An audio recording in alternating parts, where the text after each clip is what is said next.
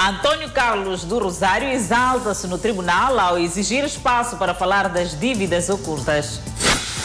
Antônio Carlos do Rosário revela em tribunal que o advogado Alexandre Chivale é colaborador do CISA. Desconhecidos matam mulher e arrastam corpo no bairro Tetris. Apagão de aplicativos expõe dependência de muitos utilizadores em relação às redes sociais.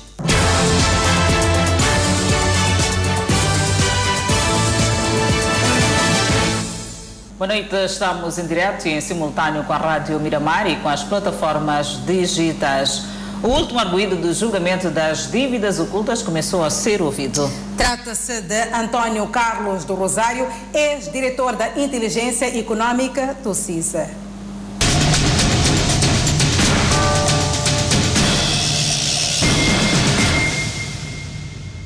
Iniciou esta terça-feira o interrogatório do último réu do julgamento das dívidas ocultas e o Ministério Público preparou um rol de 200 perguntas. Estas deverão ser respondidas pelo antigo diretor de Inteligência Econômica do CISA, Antônio Carlos do Rosário. Entrada do forca do réu Antônio Carlos do Rosário, a tenda do julgamento das dívidas ocultas. O antigo homem de inteligência econômica do Serviço de Informação e Segurança do Estado esbanjava a confiança. Trata-se do 19 réu, portanto, o último antes da entrada em cena dos declarantes já na próxima segunda-feira. O Ministério Público informou ao Tribunal que preparou um volume considerável de perguntas ao réu Antônio Carlos do Rosário, acusado de quatro crimes: abuso de cargo ou função, corrupção passiva para ato ilícito, associação para delinquir e branqueamento de capitais. O Ministério Público preparou algumas perguntas para si, cerca de 200 perguntas, talvez um pouco mais. Mas não se preocupe, são questões muito simples e gostava que colaborasse. Antes do início da audição propriamente dita, a defesa do réu colocou alguns pontos de ordem, com destaque para questões religiosas e o desconforto no uso da máscara por parte do seu constituinte. Antônio Carlos do Rosário é muçulmano confesso e tem cumprido a miúdos as cinco orações diárias e tem horas determinadas. Queríamos pedir que o tribunal permitisse que chegada a hora pudesse, uh, nem que seja aqui, não há problema nenhum. Se não estiver confortável em falar com a máscara, poderá tirar e falar sem a máscara. Mas não é por conveniência sua. E se não estiver em condições de falar com ela, sim, pode tirar a máscara e falar sem a mesma. Do desconforto com a máscara facial, Antônio Carlos do Rosário apresentou-se como polígamo diante do juiz. Tem quantas casas? Eu prefiro dizer que sou polígamo e não contar as casas por razões de segurança. Quando confrontado com as acusações, o réu tratou de explicar a inteligência econômica do CISI e as várias missões secretas no país e além fronteira. Considerou viável e oportuno o projeto da Zona Econômica Especial. Ângela Leão saiu da sala para conversar por muito tempo com o réu Antônio Carlos do Rosário, que estava na tenda de espera. Uma postura que não agradou o juiz Efigênio Batista. Seguia a consignação em acta das declarações de Gregório Leão, réu do caso das dívidas ocultas, quando o juiz notou a ausência da ré Ângela Buque Leão e questionou onde está a ré Ângela. Continuou convicto de que a mesma estaria a partilhar as perguntas do tribunal ao réu Antônio Carlos do Rosário, que aguardava na tenda pelo seu interrogatório. O juiz ordenou de imediato o regresso da ré Ângela e chamou a atenção vivamente. Correia Ângela, é muito importante. Quando está aqui, o tribunal permitiu, devido aos problemas que comprovou, ter de saúde, através de documentos médicos, fazer algumas caminhadas. Porque depois de um certo lapso de tempo, a senhora tem bloqueios. Mas não é para ouvir as perguntas que o tribunal faz ao Correio Gregório Leão José, que diz que o senhor Antônio Carlos de Rosário vai responder, para depois sair e ter com ele como fez. Se tivesse vindo em liberdade hoje, o tribunal alterava a sua medida de coação, ordenava a sua prisão. Essa é que seria a decisão do tribunal. Mas como já está detido, é inútil. O tribunal não gosta de chegar a esse extremo. Mas se há alguém que estivesse em liberdade tivesse feito isso, hoje aqui, o tribunal alterava a medida de coação. Esse é um tribunal, é um julgamento. Nós estamos a brincar. E é a sério deve ser levado com a seriedade que a sessão exige, com as solenidades que qualquer julgamento deve ter. O tribunal não quer voltar a chamar a atenção a esse respeito. A mais ninguém. A mais ninguém. Há pessoas aqui que têm complicações de saúde, o tribunal sabe, e então o tribunal concede o espaço para que possam seguir as prescrições médicas. Mas nada de espertezas, porque todos pensamos. Peço que não se repita. Durante os cinco dias de audição ao réu Gregor Leão José, esposo da ré Asla Puc Leão, remeteu várias questões a Antônio Carlos do Rosário, antigo diretor da Inteligência Econômica do Serviço de Informação e Segurança do Estado. Progressão de Inês Moiane, que dava poderes à Previnvest para a construção de hotéis, é falsa. O requerimento foi pedido pelo seu advogado Alexandre Chivale. O tribunal respondeu também o pedido de audição de Jean Bolstane em videoconferência. São requerimentos e ofícios apresentados durante as sessões do interrogatório pelos advogados de defesa dos réus.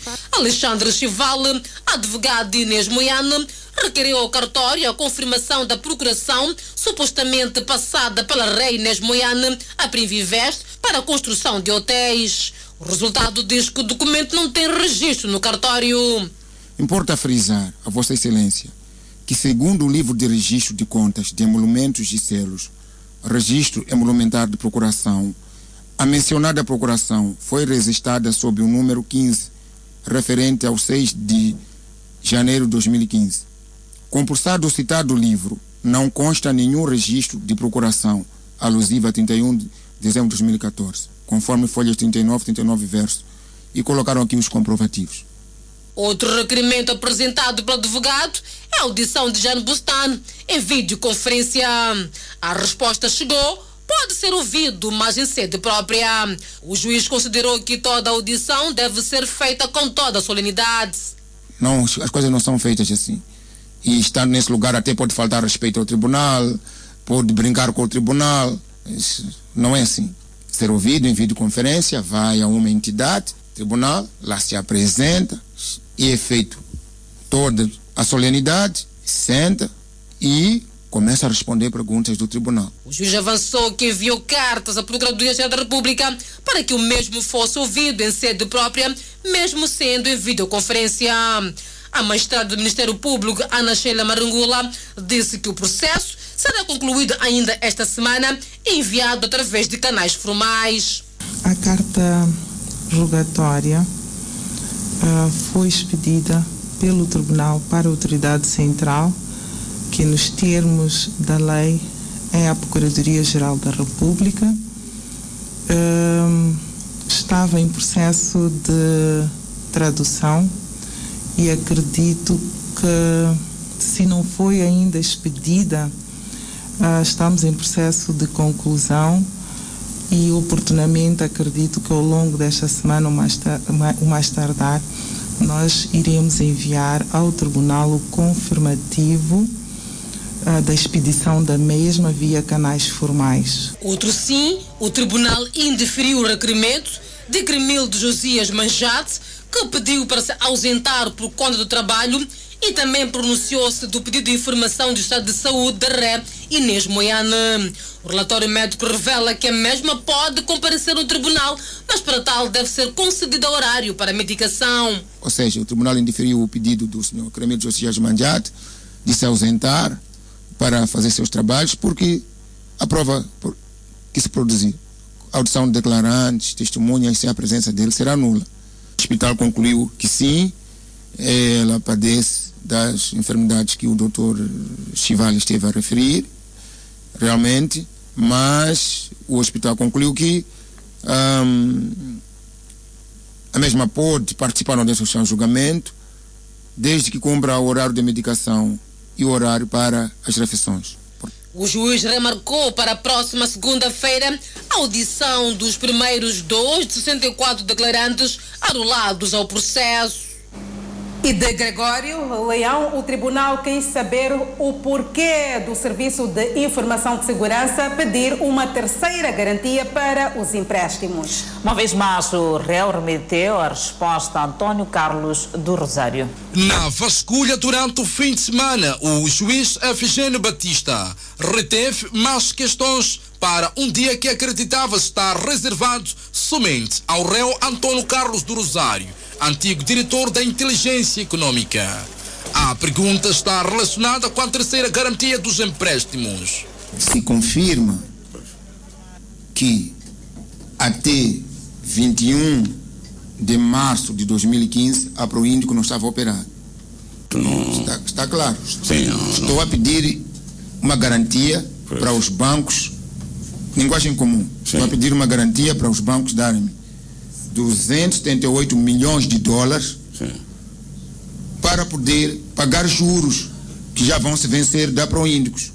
Porque senão vão acionar aquelas garantias de 372 e mais de 250 que já tinham feito. Em, dito em outras palavras, estava a em- emprestar um dinheiro para pagar juros.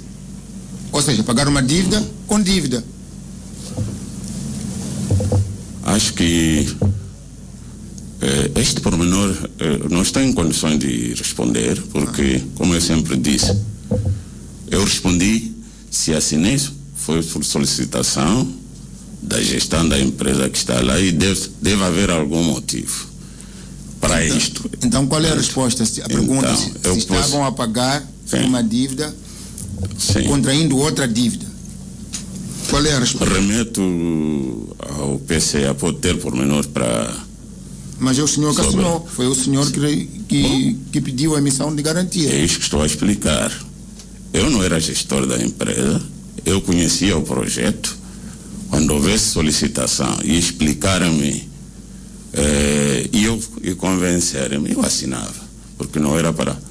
O meu objetivo não era para imperar absolutamente nada. Então, por isso que eu digo, remeto à gestão, deve haver alguma explicação. Muito bem. Sim.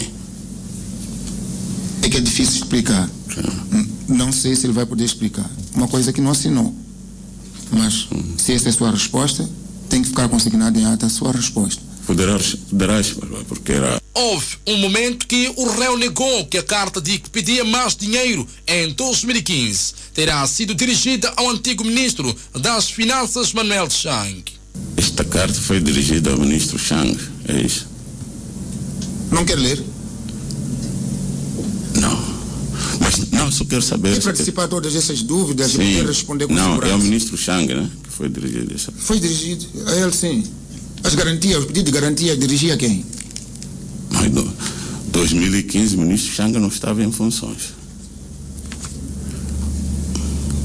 O tribunal quis saber se, na referida garantia, as empresas queriam pagar uma dívida por outra dívida. O réu tem uma habilidade. Quer que seja o tribunal a responder suas perguntas. Não. É a sua habilidade. Sim. O tribunal faz uma pergunta, não responde. Quer que o tribunal volte a responder a, su- a sua pergunta para si. Não. Não faço. Bom, é- essa, essa é a constatação do. É a minha disse. contestação, exatamente. Ah, pessoal. Sim, pessoal. Sim, tá. E o tribunal pensa que o réu faz isso. Porque faz uma pergunta. Depois, ou parece que não percebeu, ou. Mas o tribunal entende que o réu está a perceber bem mesmo. Só que. Mas a pergunta é: volta. E ela não apodrece. Sim. Neste dia, por que é que disse que não estava celebrado contrato de concessão para ter essa garantia? Disse que a Proíndicos não estava a trabalhar porque por causa de questões burocráticas com o contrato de concessão. Se esse problema já tinha sido resolvido, por que, por que, que disse isso? Meritíssimo. eh, Ou seja, disse uma coisa que não é verdade Não. para ser emitida a garantia. Não podia dizer Mas não era verdade. Não, não, não podia dizer. Não, é assim, Meritícia. É, o que que aconteceu antes? Houve problemas burocráticos e efetivamente era preciso esperar. Não, não, não. Era preciso esperar que Por esses favor, instrumentos todos favor, fossem assinados. Por favor. Sim, Não, aqui a questão é nesse dia. Sim. A primeira questão, não quis responder. A segunda, também não quis responder. Essa é a terceira. Por que que disse que havia questões burocráticas para proíndios não trabalhar, enquanto essas já tinham sido ultrapassadas? Este foi o quinto dia de audição em tribunal do réu Gregório Leão José. Antônio Carlos do Rosário disse que o advogado Ale- Alexandre Chival é colaborador do CIS. Esta é uma informação que poderá acompanhar aqui no Fala Moçambique. E como bem vimos na nota de reportagem, terminou a audição de Gregório Leão, o último arguído Antônio Carlos do Rosário, tido também como peça-chave deste processo já começou a ser ouvido. As informações escolhidas hoje carecem de uma análise e Adelaide Isabel vai nos colocar a par. Adelaide, agora é contigo. É verdade, Danissa, já estamos eh, com o jurista Nuno Rafael para analisar a audição do, do réu eh, António Carlos do Rosário, que criou expectativa e, se for verdade esta revelação, também pode trazer aqui um conflito eh, de interesse. O réu António Carlos do Rosário revelou que o seu advogado Alexandre Chival é colaborador do CIS. A que leitura faz desta revelação? Boa noite. Antes de responder à questão, ia saudar a si, saudar a colega Danisha e a todos que tornam possível a transmissão e saudar igualmente a todos os telespectadores da TV Miramar. Olha, ah, relativamente a esta revelação que advém do réu Antônio Carlos do Rosário, de certa forma coloca-se em causa o papel e o desempenho do seu mandatário judicial, porque provavelmente, a ser verdade, há de haver aqui uma situação de conflito de interesse. Conflito de interesse esse que tem também um, um resquício ahm, eh, jurídico ou normativo que advém da própria lei de propriedade pública. Ou seja, a lei de propriedade pública estabelece, nos termos do seu artigo 2 ahm, ah, da própria lei, no que diz respeito ao âmbito de aplicação. Ou seja, a lei é aplicável a todos aqueles que exercem atividades em nome do Estado ou as pessoas ah, singulares que são im- im- imbuídos de poderes eh, em como se afigurasse o, cumprimento de um dever em nome do próprio Estado. A sendo assim, não pode este mesmo sujeito desempenhar duas funções em simultâneo, principalmente numa situação em que ah, há um julgamento e há efetivamente este conflito de interesse. Por um lado, é o Estado a intentar uma ação contra a quem o próprio Estado entende ter dilapidado ou prejudicado à, comunidade, à sociedade moçambicana, e por outro lado temos um mesmo sujeito que tem em princípio este, este poder de defender os interesses do Estado, a defender os interesses de um particular em seu nome próprio. Então há de haver efetivamente aqui o conflito de interesse, sem dúvidas. Nuno, até que ponto algumas revelações em volta do advogado Alexandre Chival pode comprometer a defesa? Vale lembrar que o pedido do Ministério Público para que este desocupasse uma residência.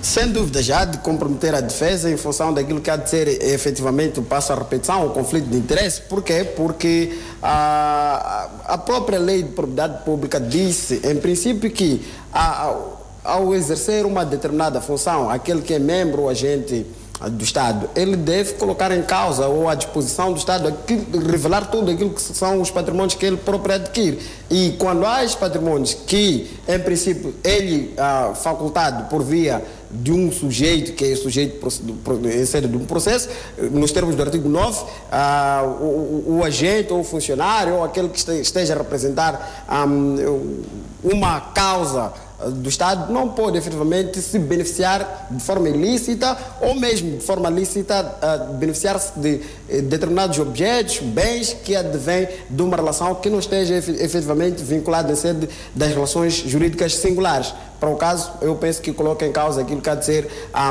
a bem da defesa do seu próprio constituinte. Vamos trazer aqui mais o assunto que tem suscitado debate. O que tem a dizer em relação ao pedido de constituição de mandatários de Jean Bustan, eh, que foi apreciado hoje pelo juiz? Olha, isso começou ah, na audição de hoje em sede de, de questões prévias que são levantadas pelo, pelo, pelos mandatários, no caso, ah, houve um mandatário ou entrou em sede do processo uma procuração da qual ah, estes mesmos mandatários primeiro requeriam a constituição em, em mandatários do, do, do Jean Bustan, que é declarante em sede deste processo, posteriormente formularam outro pedido junto do tribunal, que é a predisposição do Jean Bustan ao tribunal para poder tecer qualquer declarações que fossem ah, precisas ou que o tribunal pudessem requerer para os esclarecimentos, os devidos esclarecimentos do caso. Mas, no entanto, o tribunal entendeu este, esta predisposição em como se fosse uma espécie de afronta eu tenho um entendimento o contrário, porque esta prerrogativa foi lançada junto do tribunal em função daquilo que eram as declarações de um outro réu deste processo. E o tribunal anuiu este pedido no sentido de que, olha, vamos, ah, de certa forma, requerer a audição deste ah, ah, declarante, que é o Jean Bustan, em função do pedido de um dos réus. Não entendo o porquê do tribunal ter olhado isto como, em, como se fosse uma afronta.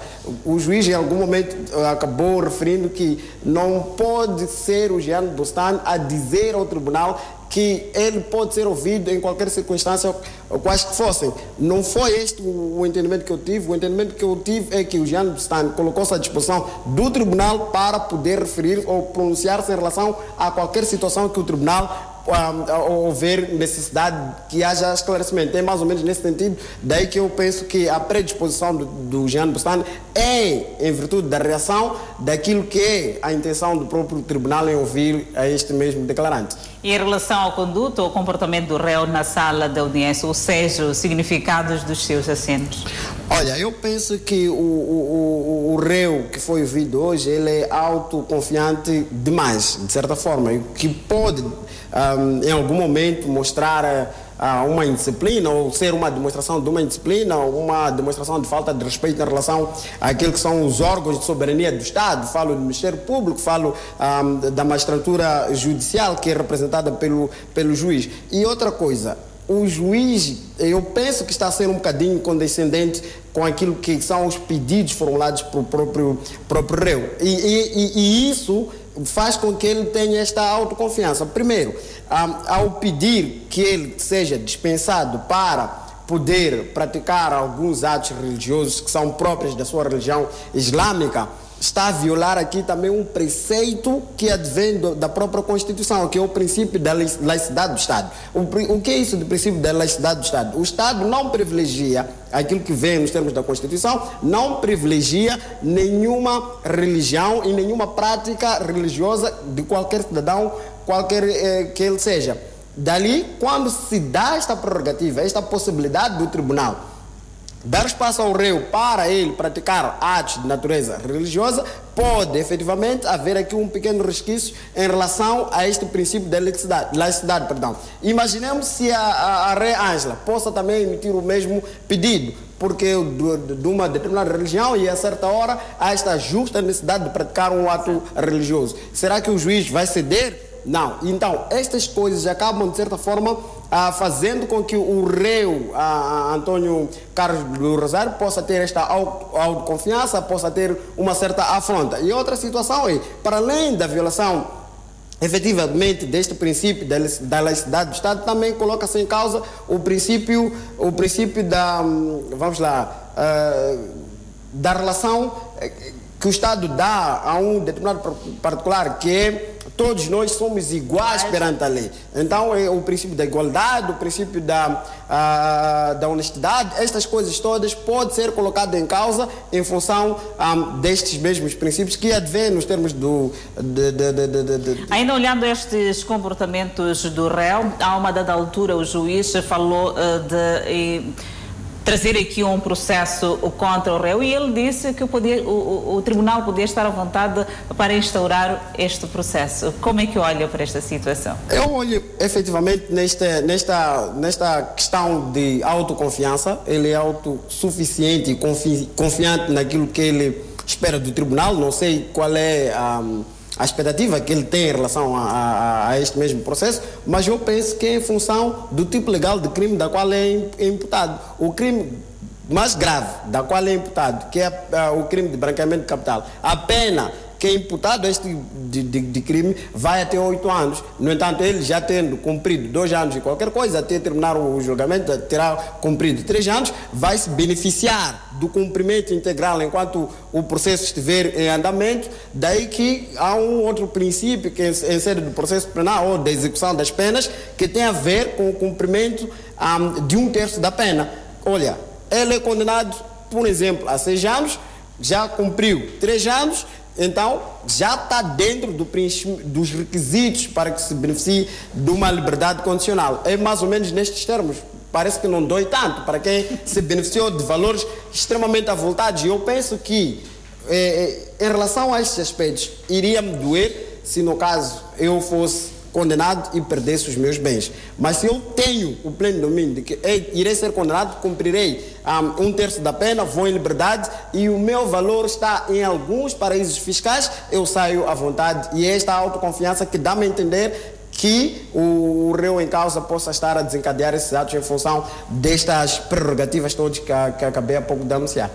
Nuno, muito obrigado por ter aceito para fazermos esta avalanche de análise no que diz respeito a esta audição. De recordar que ainda neste jornal vamos trazer a notícia que dá conta que António do Rosário eh, disse em tribunal que o advogado Alexandre Chival é colaborador do CIS.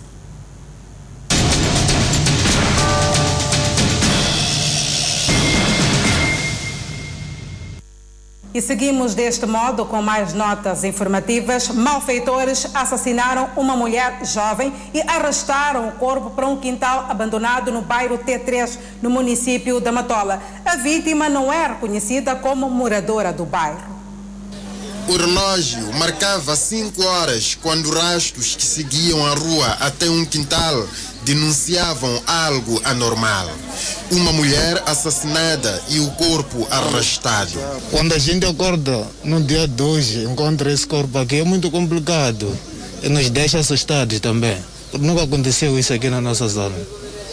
Então, diz que um jovem foi, foi agredido. Foi agredido, sim, há dias, aqui mesmo perto. Não sei se fizeram o quê, só estamos a ver a raspa dele desde aí, na mangueira até aqui. Não sabemos nada disso. Um bairro onde se testemunha assaltos, sendo a primeira vez que o crime chega ao extremo de assassinato. Roubo, mas essa violação de bater em pessoa, mas isso aqui que aconteceu hoje nunca aconteceu nesta zona aqui. É pela primeira vez, mas de violar pessoa, bater pessoa já acontece. Nunca tem acontecido uma coisa desta de violar até matar a pessoa. Apenas eh, maltratam pessoas, levam os bens. O secretário do bairro diz haver uma coordenação perfeita com a polícia, mas nem por isso os malfeitores deixam de buscar palco. Nós temos sempre coordenados com a polícia da República. Qualquer situação que acontece, nós reportamos à polícia, porque a polícia é a estrutura ligada à segurança do bairro. O local para onde o corpo foi arrastado já começa a preocupar os moradores, pois trata-se de um quintal com um aspecto de abandono e casas de construção precária que eram ocupadas por anciãos que morreram. Aqui viviam os vovôs, mas já faleceram. A outra pessoa que vivia ali naquela aquela outra casa, há dois meses atrás que faleceu. Mas ali vivem uns netos aí. Já de maneira como posso dizer com, com o chefe aqui, pode dizer porque que está assim essas. Então, o chefe é o secretário do bairro. É chefe de serviço do bairro. O assassinato terá acontecido ao raiar do sol, pois os que passaram pelo local por volta das quatro horas não viram nada de anormal.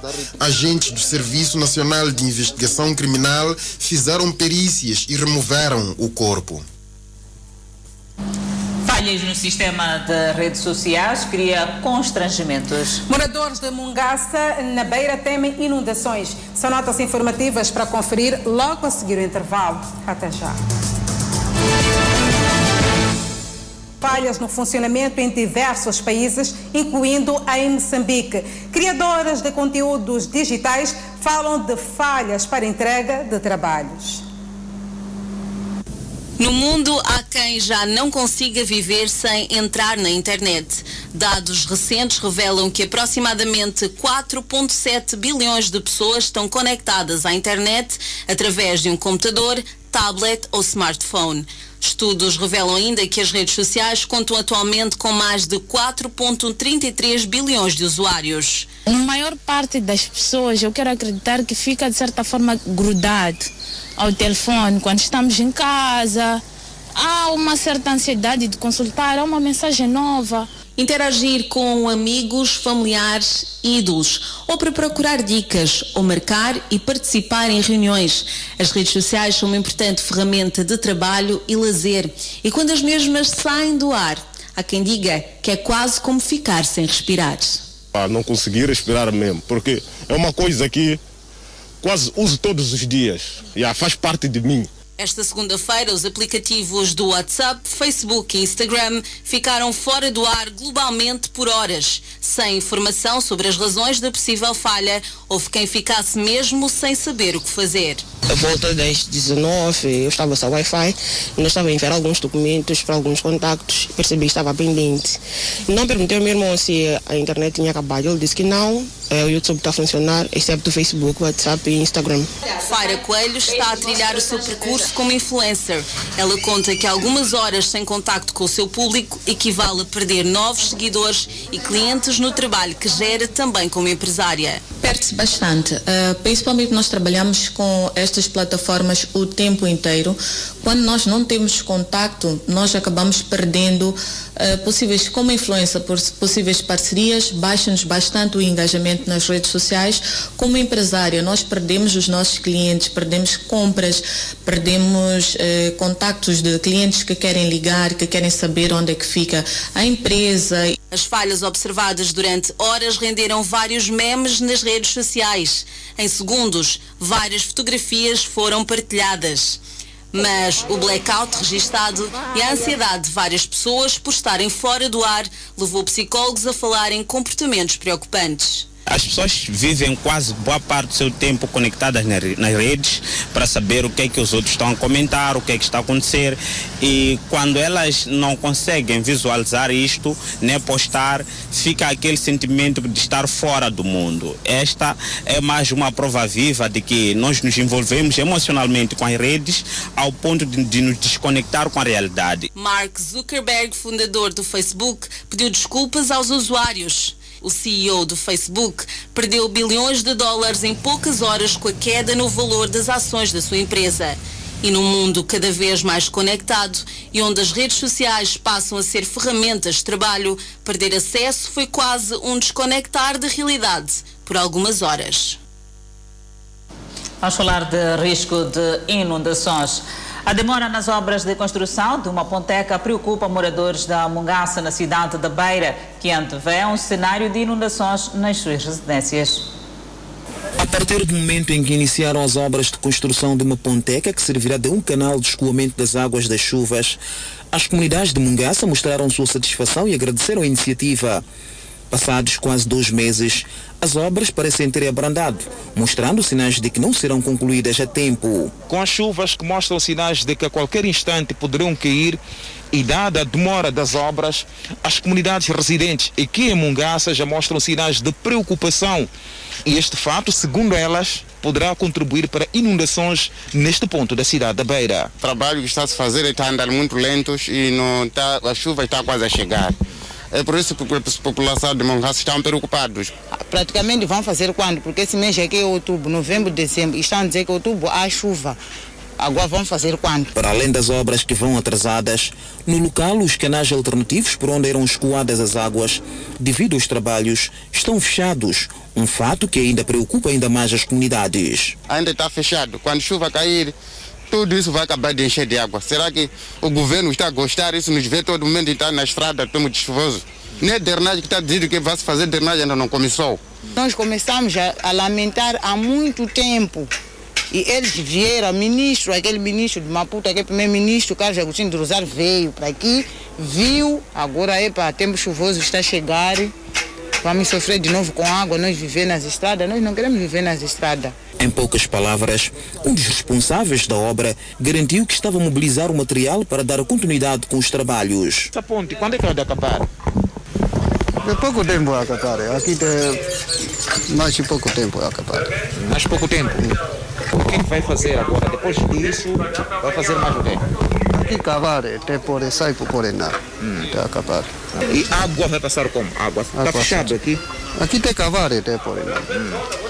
Então, não vai ter problema. Não vai tem encher problema. Não tem problema. Aqui tem sair muito água. Com os aterros feitos pelos agentes econômicos com interesse naquela área residencial, as comunidades residentes em Mungaça viram suas moradias ameaçadas, fato que tem contribuído para inundações sempre que caem chuvas na cidade da Beira. No tocante à segurança pública, o comandante da PRM a nível da cidade de Maputo diz que a criminalidade baixou nos bairros Pulana Caniço, Chamanculo e Mafalala. Pulana Caniço, Chamanculo e Mafalala, bairros considerados perigosos a ponto de não ser seguro estar na rua à noite. O comandante da PRM na cidade de Maputo anuncia a redução da criminalidade em resultado de vários fatores. É preciso aqui eh, associarmos todos os fatores. Eh, primeiro começar que, por dizer que o conjunto de medidas que estamos vindo a tomar no contexto de garantir que as medidas, incluindo de recolha obrigatória, sejam observadas, estão nos ajudar na prevenção e controle da criminalidade. Moradores desses bairros sentem a redução da criminalidade e concordam com o comandante. Sem dúvida, sentimos, eu subscrevo justamente o que ele disse. É com toda certeza, realmente o- a criminalidade baixou muito. Eu pude ver isso aí, que a criminalidade hoje em dia baixou, porque o, nosso polícia está acima de tudo. Rosa vive em Chamanculo. Faz e vende badia. Ainda não se sente segura no seu bairro. Por isso, recolhe a casa antes do pôr do sol. Baixa eh, 17 horas, 18 horas ou 5 horas. Epa, não passa aqui na estrada. Aqui. Hum, só ficar em casa. Este é o bairro de Chamanculo, onde por detrás do alto índice de criminalidade que se registrava, estava o consumo desenfreado de drogas. Entre os moradores, há quem diga que antes dos pronunciamentos do comandante da PRM a nível da cidade de Maputo, já se apercebia da redução significativa de casos criminais. Não, e até digo mais, antes dele se retratar, ou seja, antes dele dizer isso, nós já sentíamos melhorias. Então, quando ele veio a público dizer isto, sentimos que realmente, afinal, eles estão atentos e estão também a ver o que está a acontecer. Ou seja, é fruto do trabalho deles. Disciplina interna na Corporação da Polícia de Proteção é uma aposta, segundo o comandante da PRM na cidade de Maputo. Nós temos dito que primeiro é disciplina para que haja sucesso no trabalho. Então nós estamos vindo a aprimorar cada vez mais os nossos mecanismos de controle interno no que diz respeito à disciplina da força. Porque sem disciplina não há organização, sem disciplina não há unidade e não há trabalho. O desmantelamento de locais de consumo de drogas em bairros como Chamanculo e Mafalala terá contribuído para a ligeira tranquilidade que se vive. Espreitamos o setor da educação, onde na cidade de Chimoio, mais de 2 mil professores denunciam o não pagamento de subsídio de funeral. São professores afeitos às escolas primárias e secundárias que apontam o dedo ao setor da educação de não canalizar o subsídio de morte às suas contas. Por falta deste subsídio, alguns professores acabam usando seu ordenado para custear as despesas do funeral, o que acaba lesando ou ferindo o bolso do funcionário que merecia ter direito. onde quando dá orçamento também dava o orçamento ligado ao subsídio funeral. Chegado ao fim do ano, se não se usou, posso devolver. Isso não seria nenhum problema. Isto pode ultrapassar esse tipo de problemas que o professor morre, acaba sendo enterrado em situações não adequadas, porque não foi alocado na devida altura o valor. Idalina Moisés é professora de uma EPC em Chimoio há sete anos. A mesma fala dos prejuízos que teve quando perdeu um membro da sua família. Se a entidade competente devia melhorar essa parte, porque a, a, o, o falecimento é uma coisa imprevista, acontece sem previsão. Muitas vezes acontece sem dinheiro. E o que acontece quando o funcionário vai ter com a entidade competente, diz usa o teu dinheiro, depois vamos repor. Os professores pedem solução ao setor da educação para acabar com esta situação que tem lisado mais de 2 mil professores. É um assunto que, na minha opinião, devia ser o das escolas. O secretário da Organização Nacional dos Professores do Distrito de Chimoio garantiu que o setor que dirige está a acompanhar o caso com muita atenção e brevemente terá resposta. Já está tudo alinhado e falta apenas uma ordem superior para ver pagamento. A informação foi avançada no lançamento das comemorações da Semana dos Professores. Chile registra mais de 10 casos de conflito homem-animal. Aprovado o plano de contingência para a época chuvosa na província de Sofala. São notas informativas para conferir logo a seguir o intervalo. Até já. O Fala Moçambique está de volta e para falar da época chuvosa.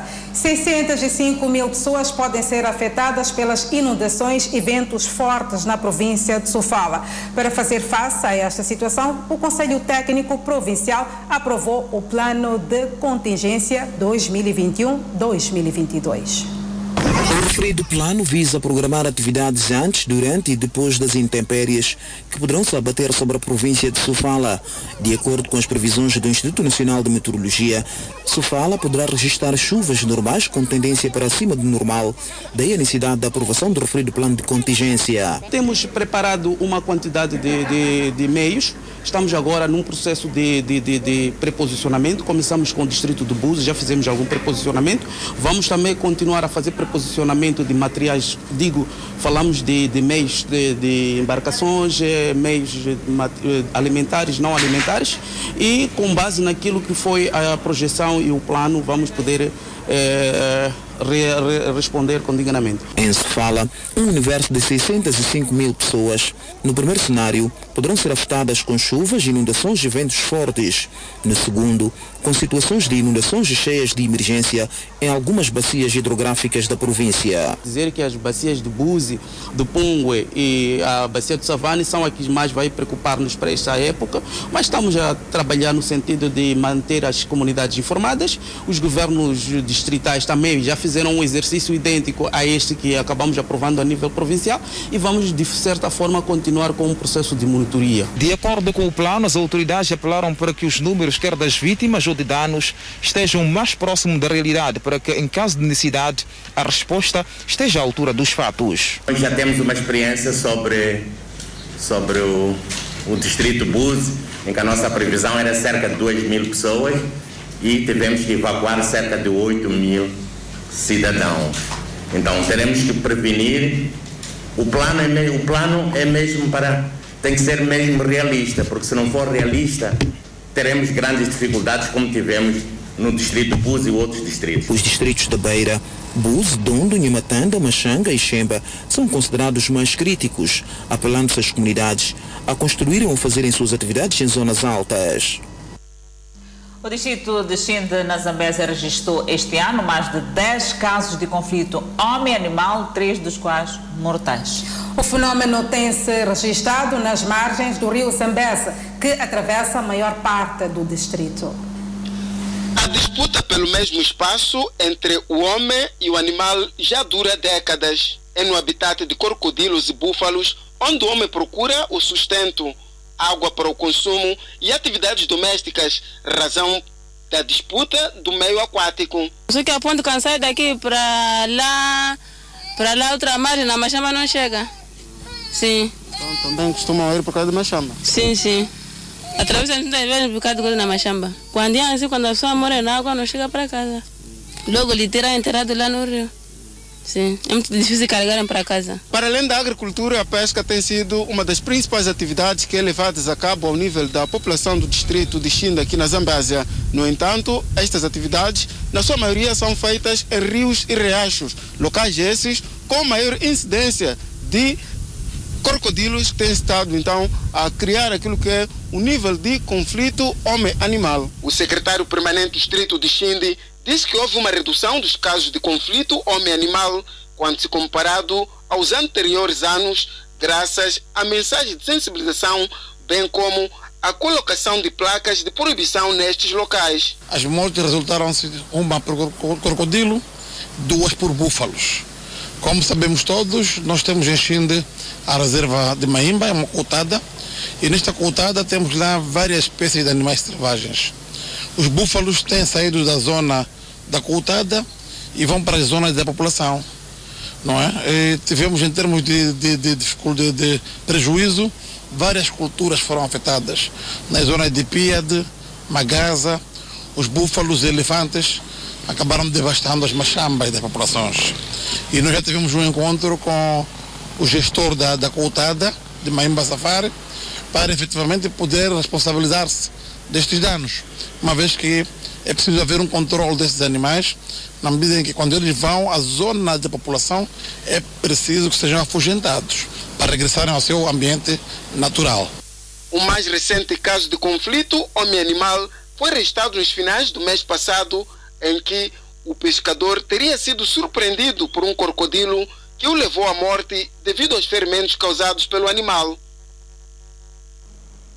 E nas últimas 24 horas, houve registro de mais 22 recuperados, elevando o seu cumulativo para 147.605. O país tem um cumulativo de 6.984 internados e 21 recebem tratamento nos centros de isolamento. Moçambique tem 150.826 casos positivos registrados, dos quais 150.457 de transmissão local e 369 importados. O país testou nas últimas 24 horas 511 amostras, das quais 19 revelaram-se positivas, 17 de nacionalidade moçambicana, um estrangeiro e o outro ainda por identificar e resultam de transmissão local. O nosso país não registrou nenhum óbito, mantendo as 1.919 vítimas mortais. O país tem 1.298 casos ativos devido à pandemia viral. E continuamos a trazer a informação. O primeiro dia de vacinação da segunda dose da vacina AstraZeneca foi caracterizada por fraca adesão. Esta fraca afluência deve-se ao desconhecimento do local que seria administrada as vacinas. Iniciou hoje a segunda dose da vacinação da Covid-19 com a vacina da AstraZeneca. O desconhecimento sobre o local da campanha pode estar por detrás da fraca adesão. Durante a administração da primeira dose, como também estamos a fazer uh, outras vacinas, como a da Verocell e também uh, da Johnson Johnson, nós, nós temos 56 postos de vacinação que estavam distribuídos nos sete distritos municipais. Agora, tendo em conta que o grupo alvo é reduzido, então decidimos fazer esta vacinação só ao nível dos centros de saúde que são sede dos distritos municipais. E a diretora municipal de saúde acrescenta que a alteração do local de vacinação teve que ver com o desperdício do material. Nós temos muitos postos, vamos desperdiçar muita vacina, tendo em conta que cada frasco da vacina é para se administrar a 10 pessoas, portanto são, dois, são 10 doses. Então assim podemos garantir que estão concentradas no mesmo sítio e é fácil, portanto, fazer esta atividade. O perigo agora de, de, de, de locais diferentes é que um vem num dia ou vem numa hora depois e esta vacina depois de aberta só pode ficar seis horas depois temos que descartar. Por essa razão, a sensibilização tem sido de extrema importância, de modo que os municípios adiram. Nesses primeiros dias, é, sempre como primeiro dia é normal a gente ter este fluxo, mas estamos a fazer um trabalho de sensibilização com o nosso Comitê de Saúde, visto que a segunda dose desta vacina AstraZeneca está a ocorrer apenas no centro de saúde. Então, os nossos membros do Comitê de Saúde estão espalhados pelas várias brigadas onde nós administramos a primeira dose, no sentido de sensibilizar os utentes a se dirigirem ao centro de saúde para apanhar a segunda dose. Espera-se vacinar no total cerca de 72 mil pessoas nas províncias de Nampula, Tete, Manica, Gaza e Maputo.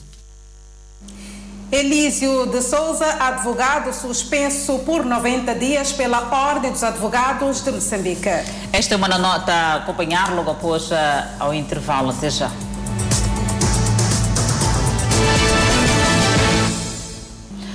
Durante o interrogatório, o réu António Carlos do Rosário disse querer falar das dívidas ocultas. Do Rosário disse ainda que o advogado Alexandre Chivale é colaborador do CISA.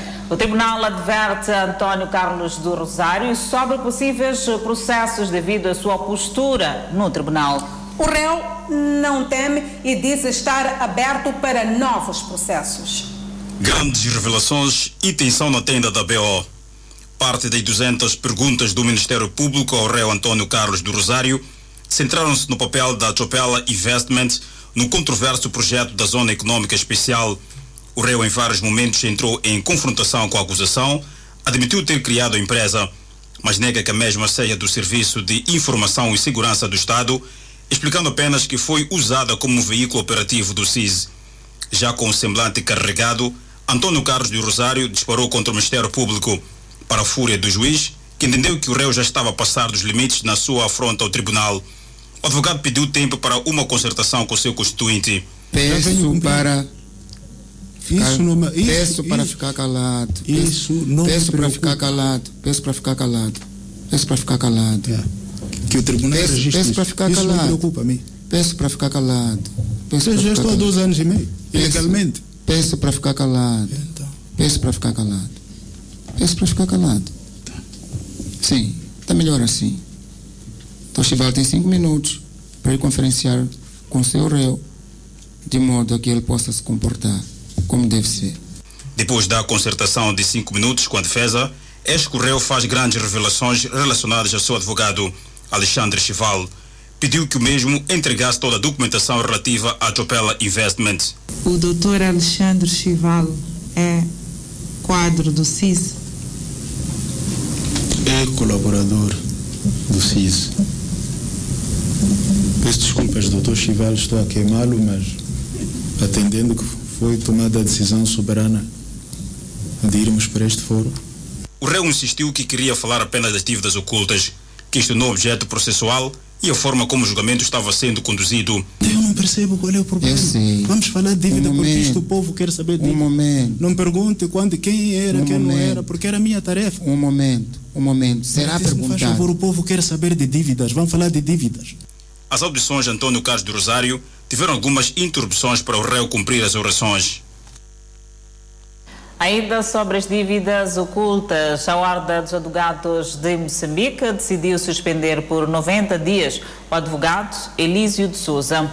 A decisão surge dos comentários de Elísio de Souza no caso das dívidas ocultas. Neste contexto, Elísio de Souza disse nas suas redes sociais que vai parar de comentar sobre o julgamento das dívidas ocultas. Na reportagem de hoje da série especial Missão Afeganistão, o nosso correspondente mostra as dificuldades de quem tenta deixar o país.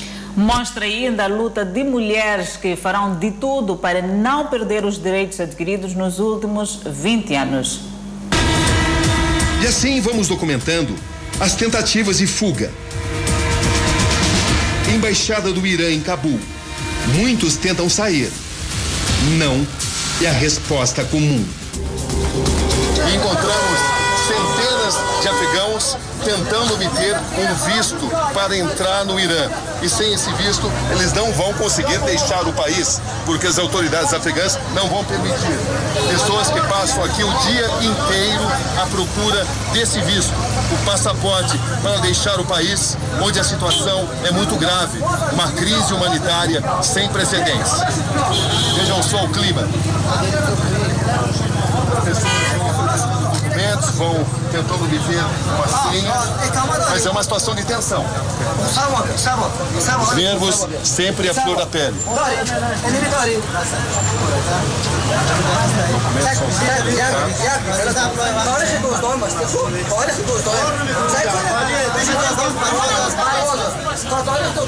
Conferência de documentos é um ato sempre de muito nervosismo.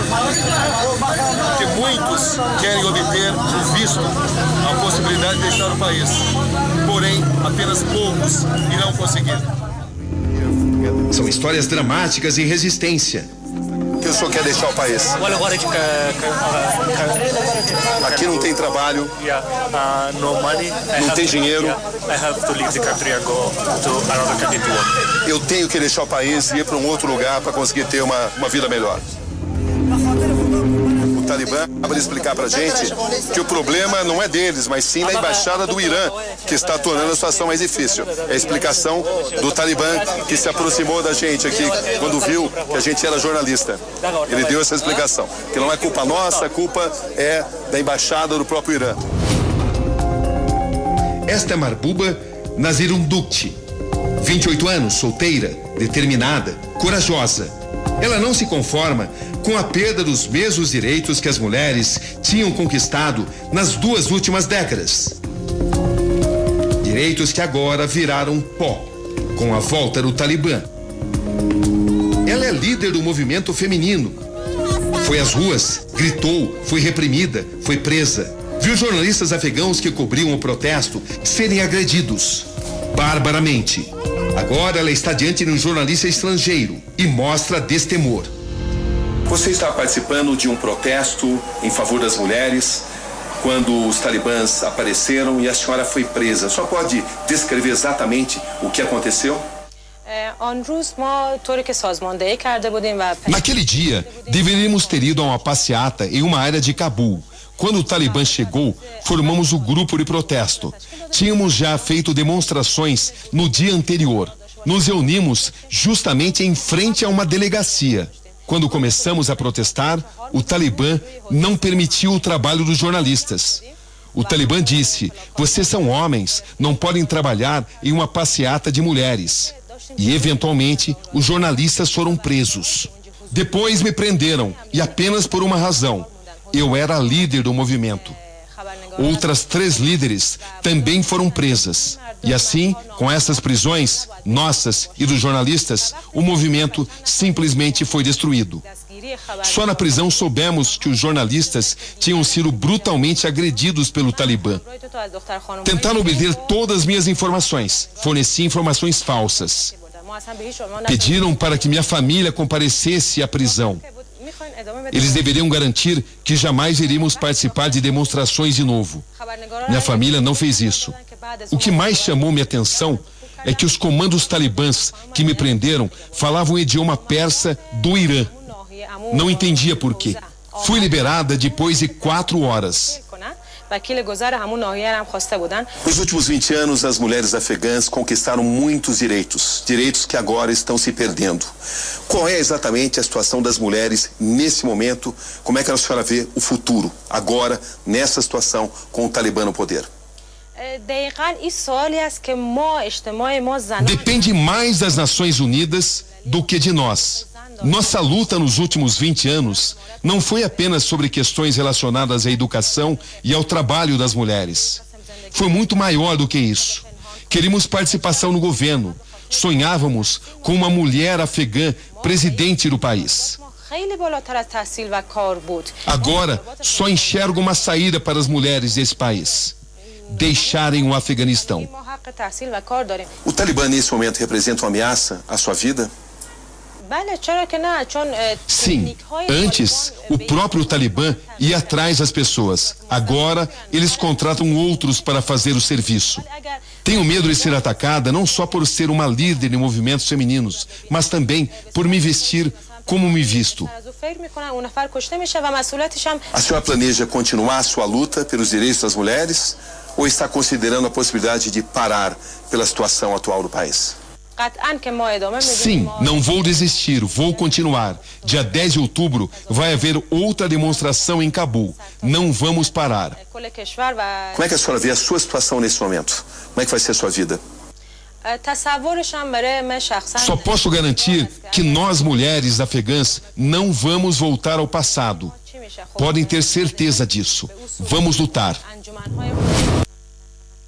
E na reportagem de amanhã vamos mostrar como vivem as crianças que ainda não compreendem totalmente o que acontece naquele país. Jovens meninas com futuro incerto por conta das leis talibãs. É uma notícia a acompanhar nos próximos blocos. O Presidente da República participa hoje da Cimeira Extraordinária do órgão da Troika. Por hora, seguimos com a previsão para as próximas 24 horas. Pemba 30 de máxima, Lixinga 27, Nampula 31. Seguimos para o centro do país. Teta como máxima de 35, Quilimana 30, Chimoio 27, Beira 28. Já na zona sul do país, Vilanculo de máxima poderá registrar 28, Inhambana 26, Xaxai 26 e Maputo, cidade capital de máxima, poderá registrar 24 graus Celsius e uma mínima de 19. O Fala Moçambique está de volta. O presidente da República, Felipe Jacinto Nusse, participou hoje na Cimeira Extraordinária do órgão da Troika de cooperação nas áreas de política, defesa e segurança da SADC. Tivemos a oportunidade de fazer referência dos aspectos que servem da lição e daqueles, daqueles que devem ser capitalizados ficou claramente, nós Moçambique tivemos a ocasião que nos foi dada para podermos agradecer eh, os bons filhos da SADEC, esses que por nós tudo fazem para o povo moçambicano estar estável.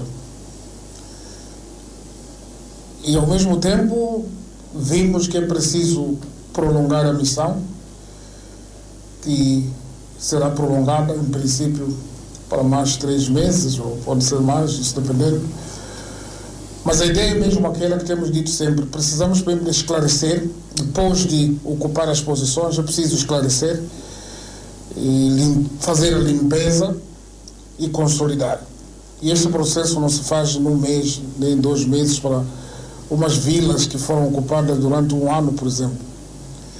E ao mesmo tempo seguirá outra fase que é de reconstrução, se for preciso o acompanhamento de todos os nossos parceiros, nesse caso concreto, mas basicamente decidimos que vamos consolidar. Sabem bem que há umas faixas que estão ocupadas, cada força ou cada país está numa certa faixa para poder assegurar a doutrina e o tipo de estratégia que cada comandante usa para facilitar a operação.